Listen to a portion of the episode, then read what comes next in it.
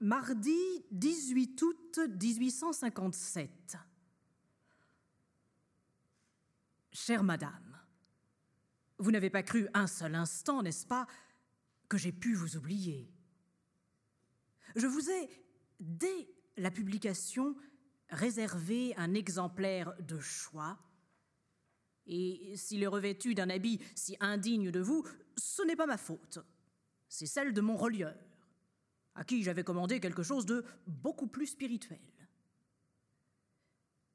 Croiriez-vous que les misérables, je parle du juge d'instruction, du procureur, etc., ont osé incriminer, entre autres morceaux, deux des pièces composées pour ma chère idole, tout entière et à celle qui est trop gaie.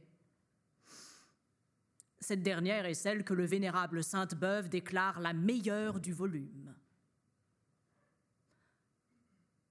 Voilà la première fois que je vous écris avec ma vraie écriture.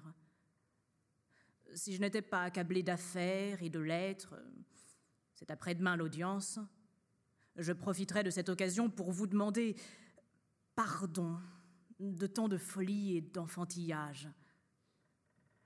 Mais d'ailleurs, ne vous en êtes-vous pas suffisamment vengé, surtout avec votre petite sœur Hein, le petit monstre. Elle m'a glacé un jour que nous étant rencontrés. Elle partit d'un grand éclat de rire à ma face et me dit Êtes-vous toujours amoureux de ma sœur et lui écrivez-vous toujours de superbes lettres J'ai compris d'abord que quand je voulais me cacher, je me cachais fort mal. Et ensuite que, sous votre charmant visage, vous déguisiez un esprit peu charitable. Les polissons sont amoureux, mais les poètes sont idolâtres. Et votre sœur est peu faite, je crois, pour comprendre les choses éternelles. Permettez-moi donc, au risque de vous divertir aussi, de renouveler ces protestations qui ont tant diverti cette petite folle. Supposez un amalgame de rêverie, de sympathie, de respect, avec mille enfantillages pleins de sérieux, vous aurez un à peu près de ce quelque chose très sincère que je ne me sens pas capable de mieux définir. Vous oublier n'est pas possible. On dit qu'il a existé des poètes qui ont vécu toute leur vie, les yeux fixés sur une image chérie. Je crois en effet, mais j'y suis trop intéressé, que la fidélité est un des signes du génie. Vous êtes plus qu'une image rêvée et chérie, vous êtes ma superstition. Quand je fais quelques grosses sottises, je me dis, mon Dieu, si elle savait. Quand je fais quelque chose de bien, je me dis, voilà quelque chose qui me rapproche d'elle, en esprit.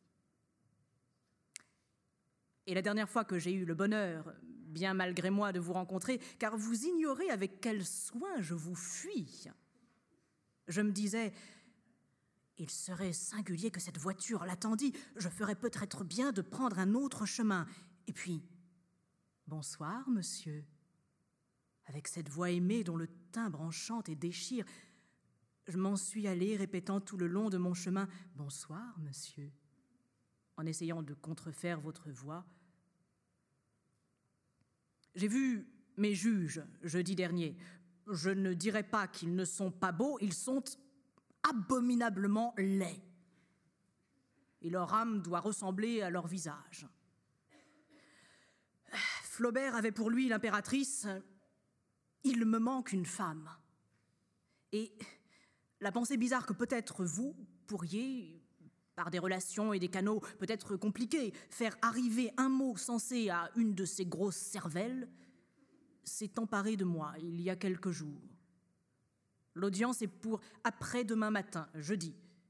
Les monstres se nomment président Dupaty, procureur impérial Pinard, redoutable, juge de Lévaux, de Ponton-d'Amécourt, Nacquart, sixième chambre correctionnelle je veux laisser toutes ces trivialités de côté. Rappelez-vous que quelqu'un pense à vous, que sa pensée n'a jamais rien de trivial, et qu'il vous en veut un peu de votre malicieuse gaieté. Je vous prie très ardemment de garder désormais pour vous tout ce que je pourrais vous confier. Vous êtes ma compagnie ordinaire et mon secret. C'est cette intimité où je donne la réplique depuis si longtemps qui m'a donné l'audace de ce ton si familier. Adieu, chère madame, je baise vos mains avec toute ma dévotion. Tous les vers compris entre la page 84 et la page 105 vous appartiennent.